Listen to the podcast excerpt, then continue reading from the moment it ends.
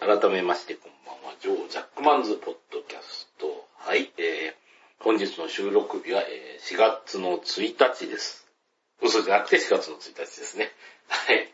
で、えー、何の話をするかというと、えー、後ほど発表しますけど、この方を呼んでおりますので、よろしくお願いします。はい。はい、キムでございます。どうもよろしくお願いいたします。はい。えー、っと、まずは、えーっとですね、お話ししておきたいことは、えー、今回ですね、新元号が発表されたということで、いいよ。ええまあまあまあまあ、これはですね、まあ、あのいろいろこう、ご意見あるかなと思いまして、あの、あんまりネガティブな話はないと思うんですけれども、う んそのことについて、えーっとですね、あの、45分間語っていこうという回になりますんで、よろしくお願いしますということで。はい。えーまあ、えーっとですね、これは決まりましたね。今日から、えーっと、来月から激アツでしたっけ？そんな、そんな言語には決まってないです。胸圧とかそういう言語に。い胸圧1年とか。いややー、本当うんに、なんか事前のね、予想に合った言葉が一切当たらず、うん。えー、私が言っていいんですかね。うん、大丈夫ですね。え 令和という。令和。うん。僕ね、今日テレビのニュース見てないので、ネットニュースでしか見ていないので、うん。令和なのか令和なのか、ちょっとアクセントをよく知らないんで今話してますけども、うん。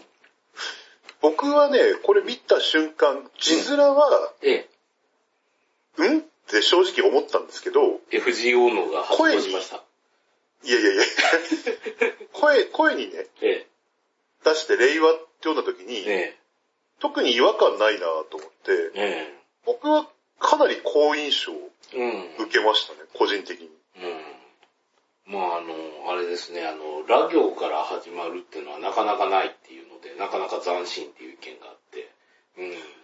なんか、ラリルレロの行だっけ、えなんか、元々の日本語にないえ。発音だったかなんだかって、カタカナ系が多いみたいなこと言ってましたよね、確か。うん、確かにラ行って、なんだろう、羅刹ぐらいしかいないですよね。鬼をも食らう羅刹。羅刹。あとほらね、レレオとかは言いませんしね。あれはもう完全に英語ですし。え英語だからねなんだろう。うん。ラ、ランマとかじゃないですか。ラン。あ装飾装飾のあー、はいはいはいあはい。お。お部屋のあの、襖の上のあたりにある、こうね、うん彫刻の。うん。まあ、柔道の試合でいうランドリとか。ああ、そうですね。うん。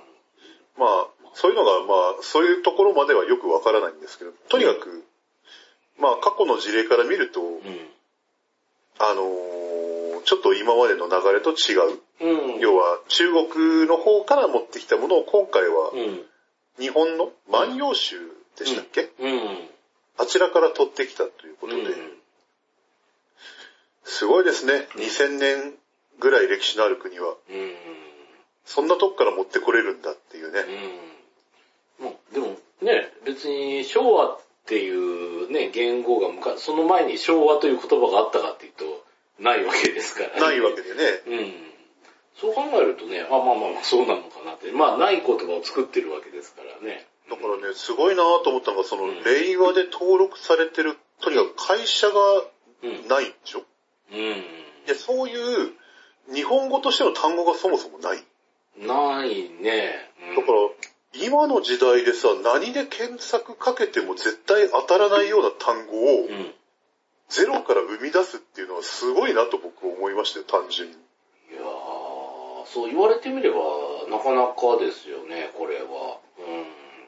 で、これはかなりね、やっぱりプレッシャーはやっぱりあると思うんですよね。だってうん短期間で決めたら、うん。例えば昭和天皇がなね、崩御された時みたいに、一日で決めなくちゃいけないとか、うん。そういう状況じゃないじゃないですか。うん。割と結構な時間があってさ、しかも一月前に発表しますっていうええ。話が出てさ。準備期間散々あって、それでこれかよみたいな、ね、反応されちゃったらもう政府だって困っちゃうじゃないですか。うん。うん。確かにね。それでね、なんか今のところここまで、うん。なんか、へーっていう感感じでみんな割と驚きを持って迎え入れてるような。うん。割となんかすぐになんか馴染んでしまっているようなところがあるの。僕はうん。単純にこれすごいなぁと、政府やったもんだな、や、よくやったなぁと思いましたね。いやいや、確かにそうですよね。これ、まあ、今までない響きだし、悪くもないし、ね。うん。あとは、ね、あの、マイナス意見としては、あの、令和18年の人は R18 になるのかみたいなのがありましたけどね。そもそも、おお前らそもそも平成を H で呼んでるのかっていう話なんですよね。そうだね。そういう人たちに関しては。H18 とか言ってないもんね。まあ、あの、書く、あの、あれだよね。あの、本当に書類書くときに H に丸するぐらいですよね。ああ、そういうのは確かにしますけどね。そこぐらいだけどね。ただまあ、あの、言語を憎んでる人もね、世の中にはたくさんいますからね。うん。まあ、昔30年前と違って、やっぱり今はもう IT がかなり進んでますので、えもう西暦で統一してくれよっていう風に思っている人たちはやっぱりいると思いますよ。えいやー、もうすぐあのね、えっ、と、あれですよ、あの、西暦が終わってユニバーサルセンチュリーが始まるというのに。もう間もなくね。間もなく 今更そんなこと言ってもしょうがないのにね、そんなの。西暦だったらもっと大変よっていう話になりますから。まあでも本当に世界二百何十カ国ある中で、え言語を使っているのが、正真正銘日本一国だけっていうのもえ、え面白いもんだなと思いますよね。えいやー、でも、あの、言語をさっきのね、あの続きなんですけど、憎む人っていうのは、やっぱり、あの、いますからね。やっぱりあの、交換庁に書類を出す人。ああ、そうだね。うんもしくは、その、納税とかする人っていうのが、えっ、と、平成何年で、っていう、あれしかないから、いちいち調べないといけないとか。はいはいはいはいそれがね、めんどくさいし、その、せっかく作ったフォーマットも、あの、ね、全部書き直しになる、つって。あ、やばいっすって。確かにね。それがあってめんどくさいから言語なんて滅んでしまえっていう人たくさんいますけどね。確かにちょっと前まではもう言語変わるのを機にもう役所のうん。うん。書類なんかも全部もう西暦に統一してくれよ頼むよみたいな意見は結構見かけましたよね。うんまあ、それが正しいっちゃ正しいんだろうけどね。まあでも。でも僕らが昭和うん。の生まれで、うん。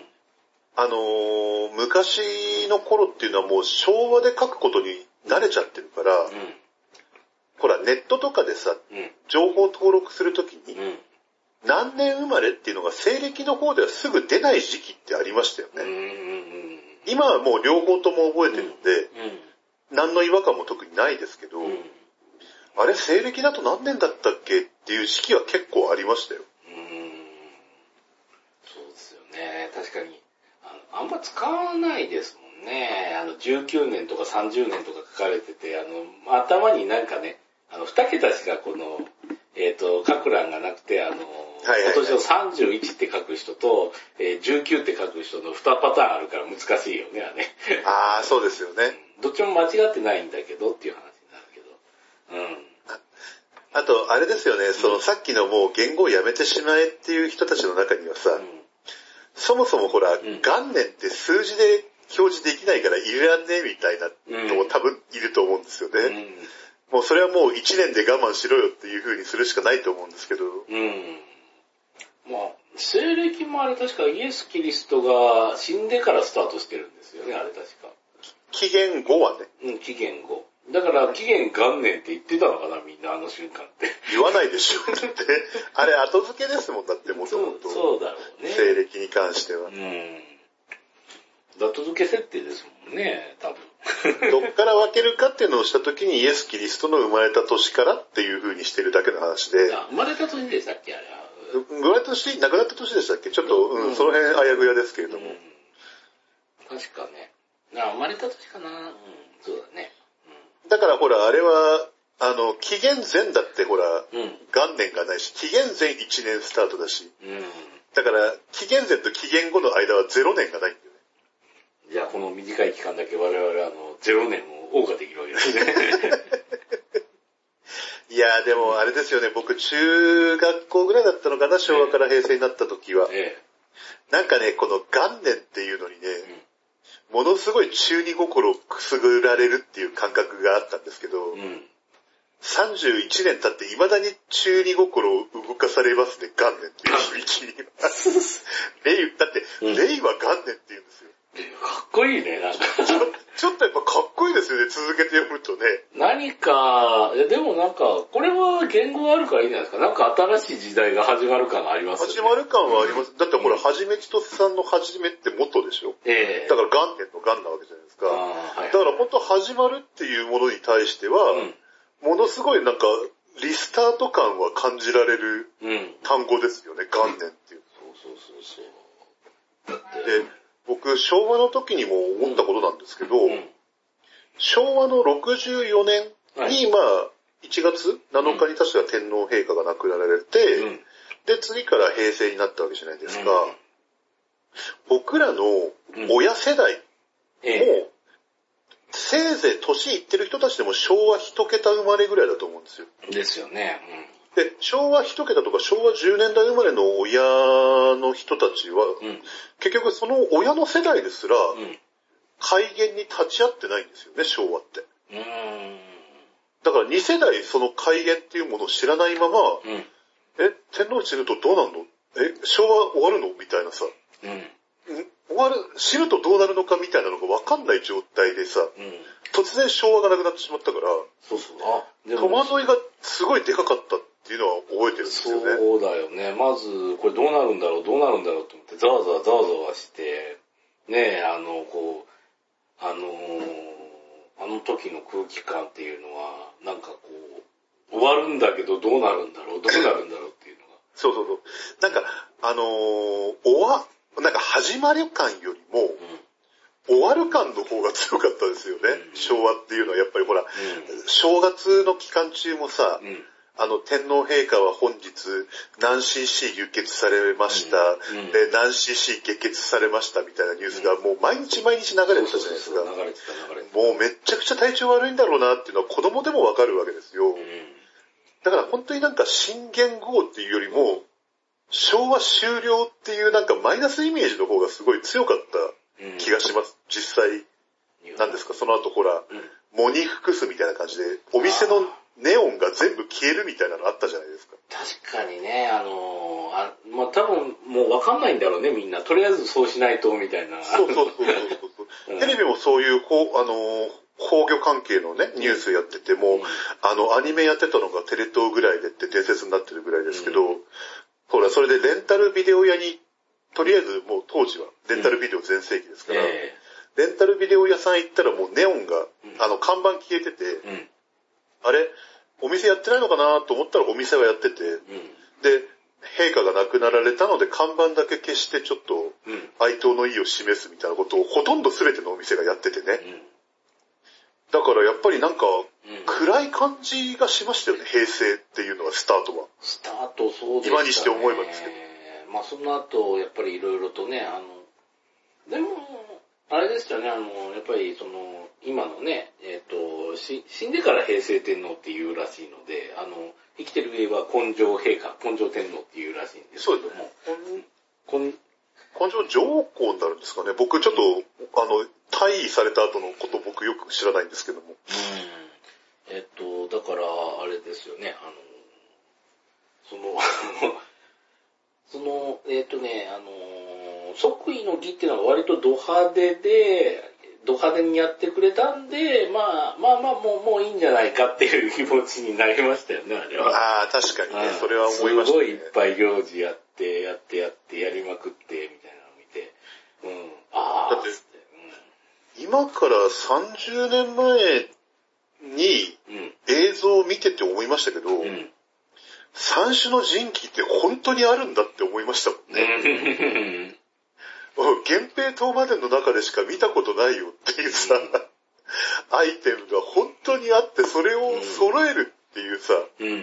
もう信じられないですよね。神話、神話かよっていう。それが目の前でテレビで流れてるっていうのはすごい感覚でしたよね。なんかまあまあ、一回あの、あれですね、あの、壇の浦で、えっ、と、一本沈んでますけどね。ねそれも、うん、超えて、一回、あと誰かな、誰か一回盗まれて、めっちゃ、あの、九州まで行って、なんか、中国に持ってかれる寸前で阻止したみたいなエピソードもありましたけど。うん。えー、いや、でも、その、ちょっともう話戻すんですけど、うん、今日、まあネット、まあ主にツイッターですけど見てて、うん、ああ、なるほどなって思ったのは、その、要は生前退位をされることで、うん、今まで、天皇陛下の死っていうマイナスから言語が変わるっていうものだったのが、もう、退位されることで新しい言語これになりますっていう、すごいこう前向き、明るい状況で新言語を迎えられるっていうのは、こんなに喜ばしいことはないんじゃないかっていうのがあって、うん。そね、それはその通りだなと思いましたね、実際問題。まあ、あれですね、あの、昭和の終わり、平成の始まりって言ったら、ものすごい暗い感じで始まりました、ね、暗い感じでしたよ。もう今言ったように、本当ネオンは全て消えて、うん、で、テレビも全部喪に服して、うん、で、レンタルビデオ屋は全部貸し出し中になってますからね。うん、子供たちはファミコンできるんで大喜びでしたけど。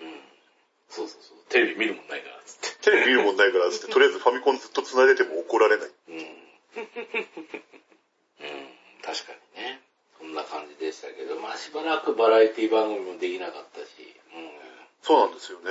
だからそういう時に、うん、そういうのに比べれば、うん、だいぶなんか前向きな感じで受け入れられる今回の令和元年。元年ですね。いやー、あと平成もあとこれですね、一月を切ってしまいましたからね。まあ、開園に二つ立ち会えて、その次の開園だったらあと30年ぐらい頑張れば、もう30年ぐらいですね。うん。いやー、これ万葉集の話が載ってたんですけど、これは、あの、まあ、万葉っていうぐらいだから万単位の人のあの、読み人知らずの歌をまとめましたっていう体なんですよね、確か。そうですね、昔の貴族とか天皇とか、うん、そういった人たちの、うん、まあ、短短歌俳句、うん、それをもう雑多に、雑多にっていうとあれですけどね、うん、めちゃくちゃ集めてきて、とりあえず書き綴った。うん、なんか昔のトゥギャッターだって書いてありました、ね、そうそうそうそう。だからツイッター、昔のあの短歌自身がツイッターなんだっつって。じゃあ、あの、先森の歌はブラック企業だっていう話がされてましたよ。あ、そういう古いところから持ってき、だから、うん、ああ、そういうところから持ってくるのかすごいなと思いますね、本当に。うん、確かにね、やっぱり、まあ古いポジから持ってきて、なんか、うちの希望としては、あの、なんか、景気のいいやつにしてほしいと思ったけど、だいぶ景気がいい感じになったんで。景気はいいんじゃないですかね。なんかあの、言葉の意味をほら、なんか、ね、なんか、一部のおバカさんたちがなんか命令の例だから良くないみたいなことを言ってましたけど、なんかすごいなんか意味合い的には、ものすごくや、なんか優しい意味がね、込められてるということで。うん、最初にもうあれだもんね、これの由来、古事記由来、古事記じゃない、万葉集由来ですって言っちゃったら、まあ、あの、そういう意味なんだって言って納得せざるを得ないからね。逆にそこ出されちゃったらさ、うん、もうに、今すべての日本人はもう逆らえないというかさ、うんうんもう返す言葉がないもんね。万葉集出されちゃうみたいな感じになるもん、なりますもん。うん、という意見を聞いてもだいぶ霊樹感がこう 出てきますね。霊樹感ありますね、確かにね。うん、あれみんななんか FGO のの人、それ霊樹って呼んでたって。やばい、逆らえない。逆ら、逆らえない。でもなんかそういうなんかね、変、うん変な、こう、神々しさみたいな多分ありますよね、なんかね。いや、だってこの言語絶対反対だって暴れてる人っていないじゃないですか。いない、いないと思いますよ。いないですね。まあなんか嫌だっていう意見はあっても嫌だっつって、逆らう、使わないって、廃止だって暴れてる人はいないから、このすごく霊樹感あるなと思いましたね。霊習慣。まあ、霊がね、霊なだけ。同じ字使ってるから、同じ字面ですからね。でも、でもあれなんですってね、僕今回のこの言語の話でちょっといろいろ見てたんですけど、太平洋戦争が終わった後に言語って一回廃止、になる方向で話が進んでたらしいんですよね。っていうのもその、言語の、法的根拠っていうのが一時的に失われてた時期が何十年かあるらしいんですよ。やっぱり大日本帝国憲法が停止されちゃったらねえっていうのがあるんですまあ結局そこなんですよ。それで向こうの、あの、指示に従って結局、うん。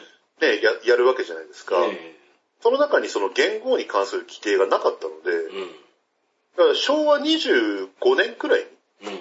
もしかしたらなくなってたかもしれないっていう話がうん。うん。あって、ただそのたんびになんか、うん。あの、朝鮮戦争とか、うん。いろんなごたごたがあってうやむやになってたらしいんですけど、うん。なんかちょっと落ち着いた時に、うん。根性天皇が亡くなられた際に、うん。昭和ってすげえ普及してっけど、うん。なくして突然西暦でいいのかみたいなのがやっぱり持ち上がって、うん。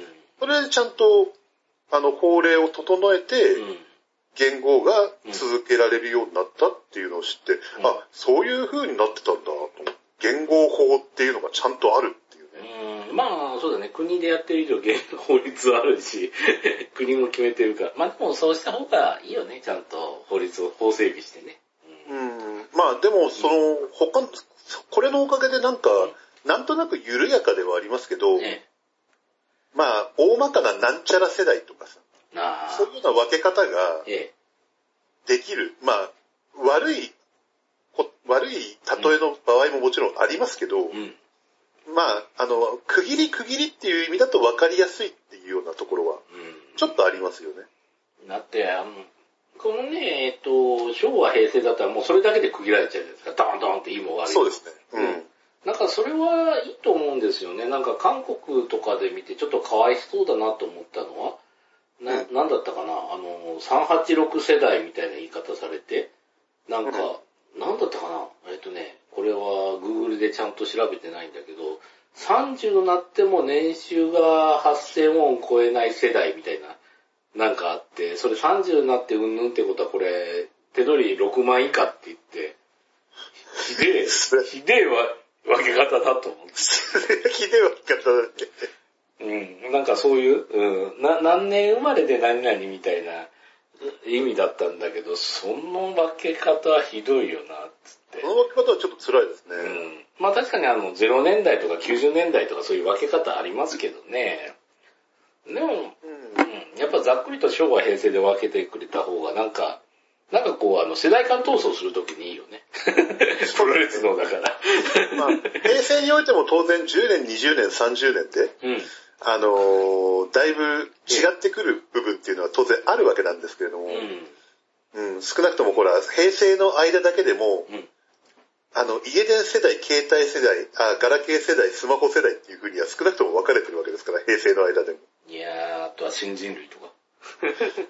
新あ、新人類は昭和かな新人類は完全に昭和ですね。昭和ね昭和61、2年ぐらいの頃ですから、んだってほら、ファミコンゲームの新人類ってのはその頃ですから。そうですよね。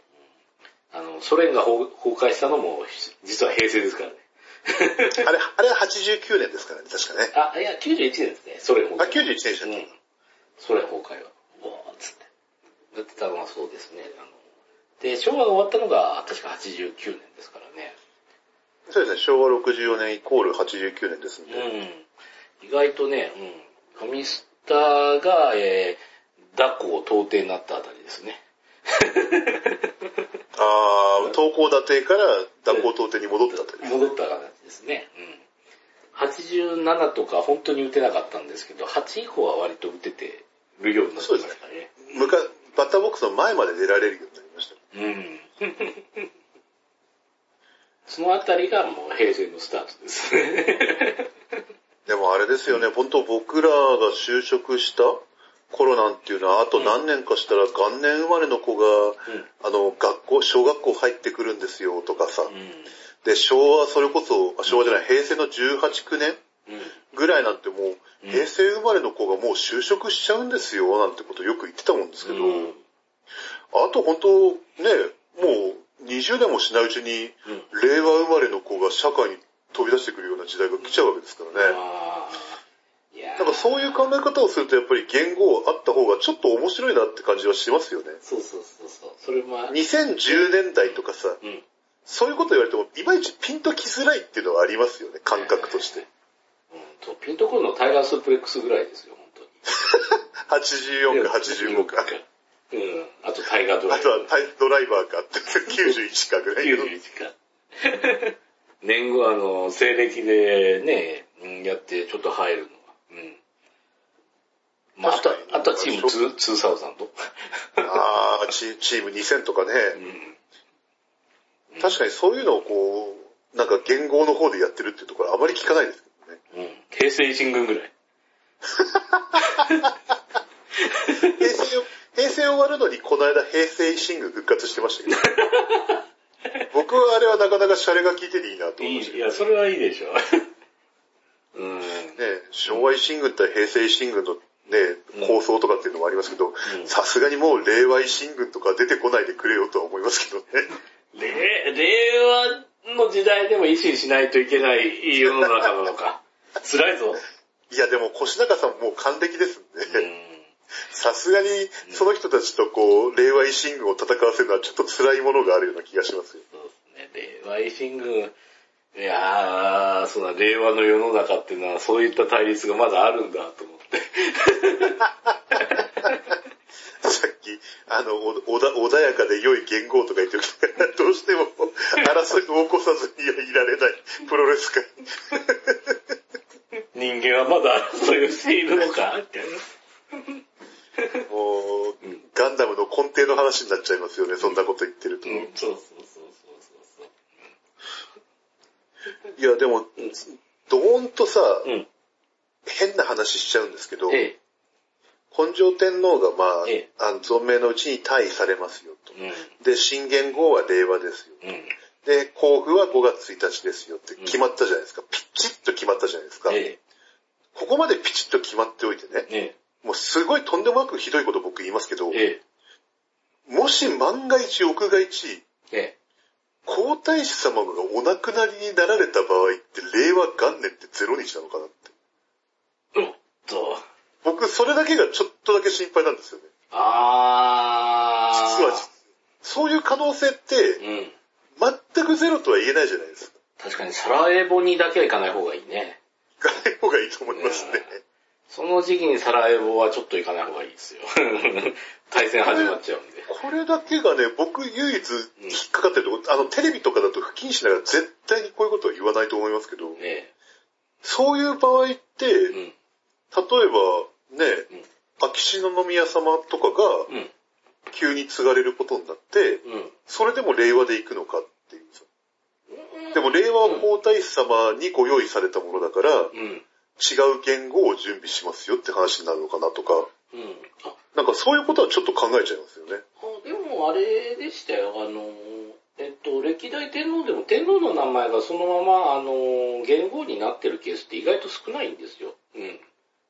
と言いますと？あ、だってあの、えっと、大正天皇、明治天皇はいたけど、えっと、確かあの、大仏建立したのは聖武天皇ですけど、聖武元年とか聖武何年っていう年号はないですからね。ああ、なるほどね。うん。だからそこは、それ、それはそれとしてみたいなパターンで、年号は年号だけでいくんじゃないですかね、これ。ああ、なるほどね。うんもう年号はこれでいきますよと。で、あとはなんか、継ぐ継ぐ方に、うん。うん。その年号の間、公務をしてもらうみたいな感じなんですかね。そうですね。天、だからあの、天皇陛下の名前だけは変わるみたいなパターンだと思いますよ。まあそうですね。天天皇とは呼べます、くなりますもんね。向こう、英語読みだとエンペラーでした。エンペラーですよ。うん。なんかエン、ペラーヒロヒトとかね、よくニュースで見ましたけど。なんかあれ、条件があるんですってね、キングとエンペラーの違いって。あの、へキングっていうのは国を支配してたらキングで政府なんだけど、えーエンペラーだったら、えーっと、自分の国以外に何カ国かを支配しないといけないっていうルールがあって。ほう。だから一応、えっと、日本は台湾と、あのね、朝鮮半島と中国の一部を支配したんで、そのじ、その部分はクリアできるらしいんですよ。あ、あ、日本国内の国っていう意味ではないんだ。うん、日本国内、まあ、あの、だってあの、国境線でいろいろこう、ぐわぐわ変わりますからね。ううん。だから一地方じゃダメで、何カ国かを制覇したりしないと、あの、帝国ってな名乗れないらしいんですって。ほー。だから、ねだからエンペラー読みは政府っていうのが、うん。なるほどね。うん。あだったらそれ、えっ、と、政府だねっていう話になる。中国もそうですよ。皇帝は、あの、他のベトナムあたりまで支配してますからね。はいはいはい。うん、だから、あの、その、中央、中央で持ってるから、それで、えー、皇帝っていうことで政府っていう話でした。うん。ローマ帝国もしかりですね。ああ、なるほどね。うんなるほどね。なんかもう、あれですね。もうこういうところからいろんな話が出てくるのが面白いところですよね。うん。そうですね。まあ、あの、あとはですね、あの、本当うちも一つですね、あの、不謹慎かもしれないしょうもない話を一つ考えてきたんですけどね。ほうほうほう。言語のですね、やばさの測定方法を一つ思いついたんですよ。やばさの測定方法？うん、この言語はやばいんじゃないか、大丈夫かっていうところの測定方法。はい、えっ、ー、とですね、あの、後ろにですね、女学院ってつけるんですよ。何？はい。で明治女学院って言ったらまだ普通じゃないですか。明治女学、あ、女学院？女学院です。えー、はい、女の学院と書いて女学院。女の学院と書いて女学院。で、まあ、あの、大正女学院だと、あの、桜大戦の匂いがするじゃないですか。うん、まあまあまあまあ、うん、とりあえずどうぞ。えー、で、昭和女学院っていうのがあったとしても、まあまあまあまあ、まだいけるかなって思うんですけど、そうですね。平成女学院っていう響きはかなりやばいような気がするんですけど。なんで？ね。いや、そういう AV があったからとしか言いようがない。いやいや。まあ、そういう話になるだろうな。うん。で、あの、明和女学院だったらまだ、あ令和女学院だったらまだ普通かなって気がするから、平成ってやばかったんだなっていう。どんなんだよ。うん。なんかね、真偽不明なんですけど、やっぱりあの、やばい事件があった時のね、年号に使われた漢字っていうのは一応使わない方向になってるんですってね。うん。だから、何でしたっけあの、安政の大国があったから、安っていう字はまあ多分使わないだろうっていう話と、あとはあの、飢饉とかあった時、天命とかあの辺だったら。ああ、の辺とか。うん、そうそうそうそう。飢饉のあった時はもう天っていう字は使わないでああ、両方天が入ってますね。うん。ああ、なるほどね。だからもうその辺やめとこうとかいうので、どんどんあの使える漢字がですね、えー、削られてきてるんですけども、えっ、ー、と、今回あの、平成っていうのは平時の欄があったからみんな使ってなかったっていう説があったんですけど、それもえっ、ー、と、使って、あと、なんだかな、平成の正の字のところでこう跳ねてるじゃないですか、ピッと。うん。あれってあの、分解していくと、矛っていう字にあって、これは、ね。争いとかで不吉な字だから、まず使ってないみたいな話を書いてあって、まあ、ちゃんと全部ね、248もあるんで調べてないんだけど、だからダブルでこれ赤の違うかっていうのは、えっ、と、急いで作ったから かもしれませんけど。ね、確かに当時はね、もうさっきも言ったけど、一、うん、日で作ってますから。うん。なんかね、うん。なんか他のやつがパッとしないけど、パッとしない年号だったけど、なんか、ね、えっ、と、平成って言ったら、ああ、そうかっていう気になったもんね。ただやっぱりその、急にポーンって平成って飛び出してきたから、うんやっぱりね、馴染めない期間は長かったと思いますよ。うん。なんだろうね、あの、昭和に比べて平成って多分言葉のあれがまったりとしてましたもんね。うん。力強さっていうよりもこう緩やかさとかいう感じの。へ、うん、だからなんか、馴染めない期間はものすごくなんか長く感じたと思いますね。うん、平成って言われてもなーぐらいの感じでしたよ、本当に。うちも維新軍が出てきたあたりから平成が好きになりました。あ、でもあれなんですよね、僕ふと今思ったんですけど、うん、僕の学年って昭和48年生まれの学年なんですけど、ええ、ちょっとだけ嬉しい、この学年嬉しいことがあって、え、中学校の生徒手帳、うん、昭和61、62、63なんですよ。はいはい、で、これが高校の生徒手帳になると、うん平成元年2年3年なんですよ。あ、いいね。123、123なんですよ。うん。すっごくね、これね、うん、覚えやすくていいんですよ。うん。だけどね、今年も、うん、あと数日で新学期、うん、新入学になるじゃないですか。ええ、入学した時って、え、平成31年じゃないですか。うん、だけど、も、もらう生徒手帳って平成31年の生徒手帳もらえますよね。うん、で、次の学年に上がると、うん、令和2年の生徒手帳になるんですよ。なんかしっくりこない感じしません？これ。うん、元年ってあの、そっか、元年は1年と一緒だもんね。んそう、だから、あの、世界で、ものす、世界で唯一っていう稀有なうん。元号っていう制度の、ものすごい変なところは、うん。途中から突然元年始まって、うん。1月1日とともに2年になるんだよね。そうそう。あれ、あれ謎システムですよね。まあ、正確に言うと今が0年なんだろうね。0年で。正しくね5月1日から1年なんだね、多分。そうそうそう。うん。そっか。じゃあ、ゼゼロはこの、この瞬間でしか味わえないんですよね。まあ、ツイッターのフォロワーさんで妊娠してるね、方がいらっしゃるんですけれどもね。はいうんはい。。いや、あの、このまま、どうなの？もう臨月だって言ってたから、もういよいよかなと思うんだけど、うん、今生まれたら、平成最後の生まれで、平成生まれになっちゃうよ、みたいな感あるんですけど、逆にもう二度と平成生まれは生まれてこないから、レアになるんじゃない？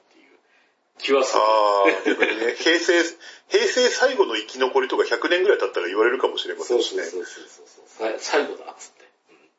平成、あなたが平成生まれ最後ですよ、みたいなこと言われるかもしれませんもんそうね。ですよ。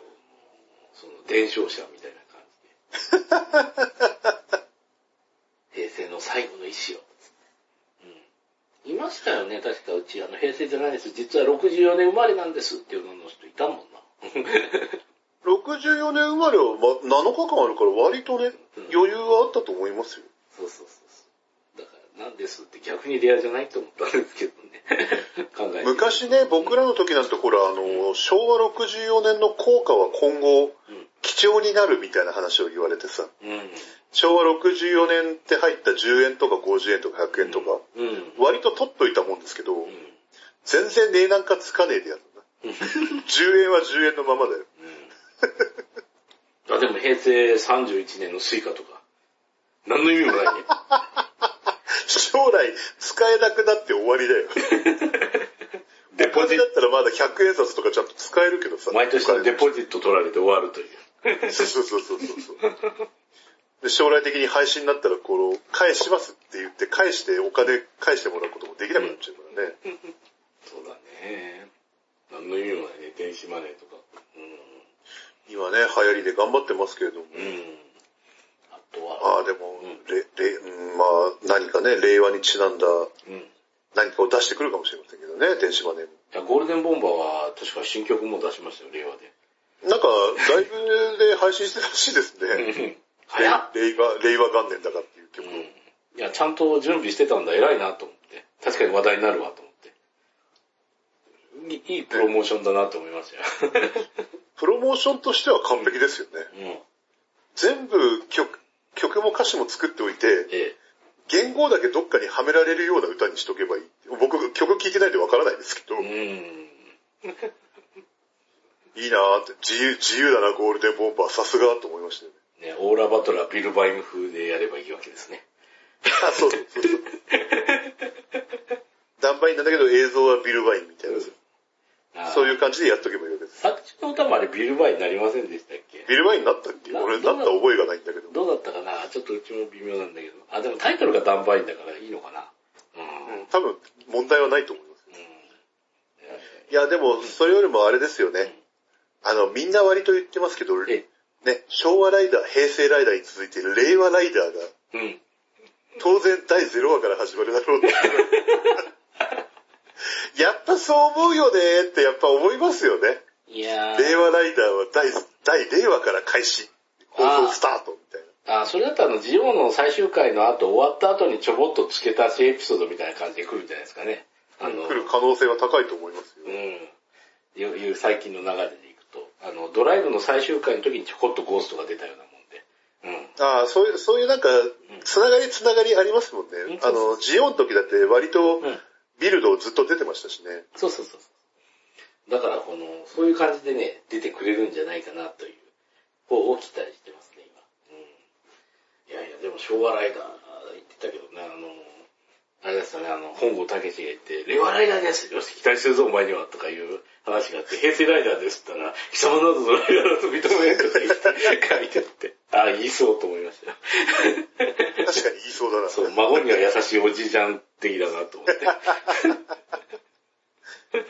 でもほら、あのー、本郷武さんは今度、瀬形三四郎でも復活しますから、してしまいましたね。いやいや。してしまいましたから、もう、もし、もしかしたら、もうちょっとこう、うん令和、令和さん、令和ライダーさんにも厳しい感じでいくかもしれませんよ。いやーだってあれですよ、何の罪もない子供たちを投げ飛ばすというシーンに疑念を持ったけど、その後何かいい感じになってるみたいなインタビューで書いてあったけど、どう見てもあの映像見たら死死類類でしかなかったんだけどね。ひどい映像でしたからね。うんいやーわからない人に言うと、えっ、と、いや、よし、今日は、あのー、サタンなんか出せねえとか言って、野球しようで野球って子供たちがうわーっと言ったら、あの、ドーンっつって柔道着着た男が現れて、すわ、全員ぶん投げて、すわすわしろっていう CM だったんですよ。めちゃくちゃな CM ですよね、あれね。うんみんなそれ見てしなきゃ、つって。やらなきゃセガサターンと思いましたけどね。ちょちょっとしたパワハラですからね、あれもね。虐待ですよ、虐待。で、まあ、その CM の最初は、あの、ドリームキャストが完成した、やった、これで、セガは勝てるっていう時に謎のミサイルが飛んできて、で、セガとサンシロが突撃して宇宙に行って、きらめいて終わりっていう。すごいですよね。戻ってくるパターンが、あの、鉄腕アトムの初初代の最終話のアトムと大体同じような感じで戻ってきたらしいです、ウルトラマンでいうところのアンドロメロスみたいな感じですよ。うん。いや、笑っまいましたね、もう本当に。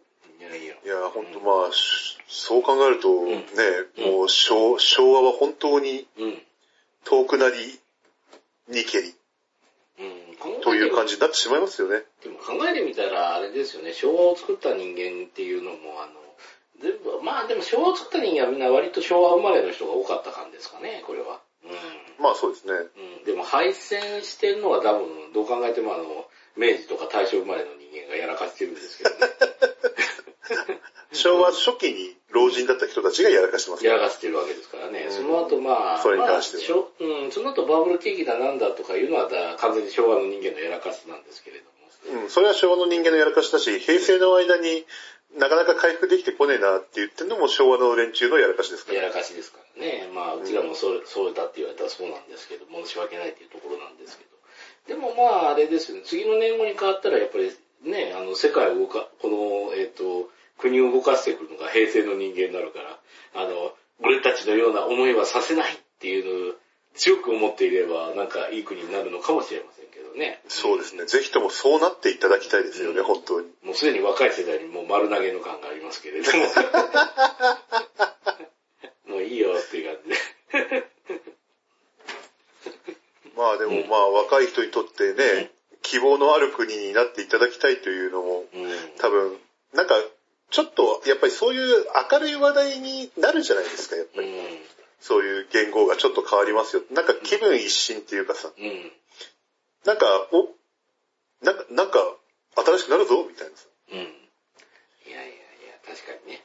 あとは最後にちょっとまとめとしてましてですね、あの、昔からこう、一言で言うのは難しいかもしれませんけど、あの、ん昭和の男とかさ、昭和的な考えっていうのはパッと浮かぶじゃないですか。こう、まあそうですね、昭和の男って言ったらまあ頑固とかさ、頑固とか。ね、なんか眉毛がものすごい切って吊り上がってるとかさ。あの、あとは、まあ、あの、どんな感じかって言ったら男塾読むと大体わかると思いますよ。あと、あとね、ねじり鉢巻きしてる感じ。ああ、これも男塾見ると大体わかりますね。大体わかる。うん。まあ、北斗の拳もそういえば昭和的ですよね。まあ、実際やってきた昭和ですからね、あれも。うん。でも、あれ、ザ・平成って何かなって、前も話したかもしれないけど、ザ・平成って一体何だろうと。えー、平成？ザ・平成って言ったら何になるかっていう。えー、肩パッド入りスーツ。え、それは、バ